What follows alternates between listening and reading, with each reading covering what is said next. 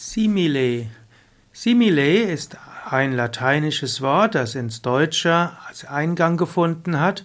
Simile bedeutet Ähnlichkeit, das was ähnlich ist. Also simile ist ein, im Deutschen ein Substantiv, man spricht von das Simile. Und das Simile ist etwas, das als ähnlich zu etwas anderem empfunden wird. Es kommt von dem lateinischen simile und das heißt etwas, was ähnlich ist. Simile heißt auch Gleichnis oder Vergleich.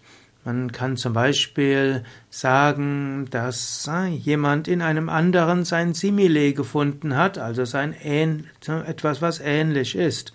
Oder man kann nach dem Simile suchen von dem, was man schon vorher gefunden hat. Zum Beispiel kann man im Urlaub äh, das Simile eines früheren Urlaubs suchen. Simile in der Homöopathie. Simile in der Homöopathie ist das Ähnlichkeitsmittel, das aufgrund der homöopathischen ja, Arzneimittelkunde mit dem Arzneimittelbild einer Substanz weitestgehend übereinstimmt. Simile ist also ein wichtiger Ausdruck aus der Homöopathie, ist also das Mittel, das dort besonders ähnlich ist. Und so wird zum Beispiel Simile auch als Wirkprinzip bezeichnet. Und Homöo heißt ja auch das Ähnliche oder das Gleiche. Und Hahnemann hat in der Homöopathie postuliert, similia similibus curantur. Also Ähnliches wird mit Ähnlichem geheilt. Also wenn man eine bestimmte Erkrankung hat, müsste man ein Mittel finden, welches die, gleiche, die gleichen Symptome wie diese Krankheit hervorrufen würde. Und danach müsste man dieses Mittel potenzieren, homöopathisch potenzieren, und dann würde das dem Körper die Information geben, was er braucht, um die Krankheit zu heilen. Das Simile-Prinzip kann man aber auch für anderes verwenden. Man könnte allgemein sagen, in der Medizin gibt es Simile-Heilung, also Ähnlichkeitsheilung, und es gibt das, die Gegenteilheilung. Man spricht von Homöopathie und Allopathie. Allopathie ist das Gegenteil und Homöopathie ist Heilung mit dem Gleichen. Nehmen wir ein Beispiel. Angenommen, es ist einem sehr kalt und man leidet unter Kälte. Allopathisch würde man dann sagen, dann muss man dem Menschen warm einpacken und man muss ihm wärmeres, wärmere Kleidung geben und er müsste die Heizung hochstellen. Simile würde man sagen, man muss dem Körper Kälte aussetzen. Also zum Beispiel Barfußlaufen im Schnee oder kalte Güsse für Unterarme und Unterschenkel oder auch ein kaltes Bad nehmen. Tatsächlich ist gegen Kälteempfindung besser, dass man das Simile-Prinzip nutzt. Also wenn es einem kalt ist, dann ist es gut, eiskaltes Wasser über Unterarme und Unterschenkel zu geben und das führt den Körper dazu, dass er die Hitzeregulation besser nutzt. In diesem Sinne, Simile-Prinzipien sind oft solche Prinzipien, die helfen, dass der menschliche Körper zügiger mit äh, zügiger sich anpasst an den Reiz. Etwas ähnliches, was auch in der Schulmedizin verwendet wird, ist ja das Impfen.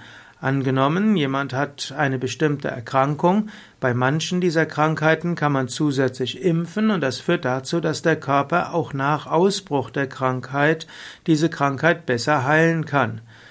Gut, bevor ich jetzt mit Kommentare überrollt werde, die eben gegen das Impfen sind, will ich mich lieber auf ein anderes Gebiet herauswagen. So auch angenommen, jemand äh, leidet besonders unter Ärger, weil ihm viele Dinge nicht liegen. Dort könnte man auch sagen, man könnte ihn mit mehr Dingen konfrontieren, die seinen Ärger auslösen, und dann fällt es ihm vielleicht leichter, sich von diesen Dingen zu lösen. Aber nicht immer ist das Ähnliche richtig, nicht immer ist das Gegenteil richtig. Zum Beispiel in der Naturheilkunde gibt es ja auch Wechselbäder. Das heißt, wer, wer in der Kälteregulation irgendwo gestört ist, sei es, dass er zu schnell Schweiß produziert, sei es, dass er zu schnell oder dass er zu schnell leidet unter hohen Temperaturen, sei es, dass er zu schnell leidet unter niedrigen Temperaturen, dem kann man ja auch erstmal eine Minute in einem zum Beispiel in einem warmen Wasser baden lassen und dann anschließend 20 bis 30 Sekunden in einem sehr kalten. Auch das Saunaprinzip mit anschließendem kalten Abduschen oder dann auch ins Kaltwasser gehen ist auch etwas, was sowohl Simile-Prinzip wie auch Gegenteilprinzip miteinander verbindet. Und so sollte man immer überlegen, wie könnte man damit umgehen. Oder angenommen, jemand ist depressiver Stimmung, dann könnte man probieren, ihn aufzuheitern und zum Lächeln zu bringen und so weiter. Das wäre das Gegenteilprinzip. Oder man könnte sagen, der Mensch braucht eine Weile Ruhe und muss sich regenerieren. Man lässt ihn vielleicht ein oder zwei Tage ganz für sich allein in die Ruhe kommen. Und das kann manchmal helfen. Allerdings, wenn ein depressiver Mensch zu lange in Ruhe gelassen wird, ist das gar nicht gut. Dann ist es wichtig, dass man ihm hilft und dass man ihn wieder aktiviert. Und so muss man öfters überlegen, bei dem, was der Mensch hat, ist es klüger, das Allo-Prinzip, also Gegenteil, oder Homöo-Prinzip, also das Ähnlichkeitsprinzip, also Simile.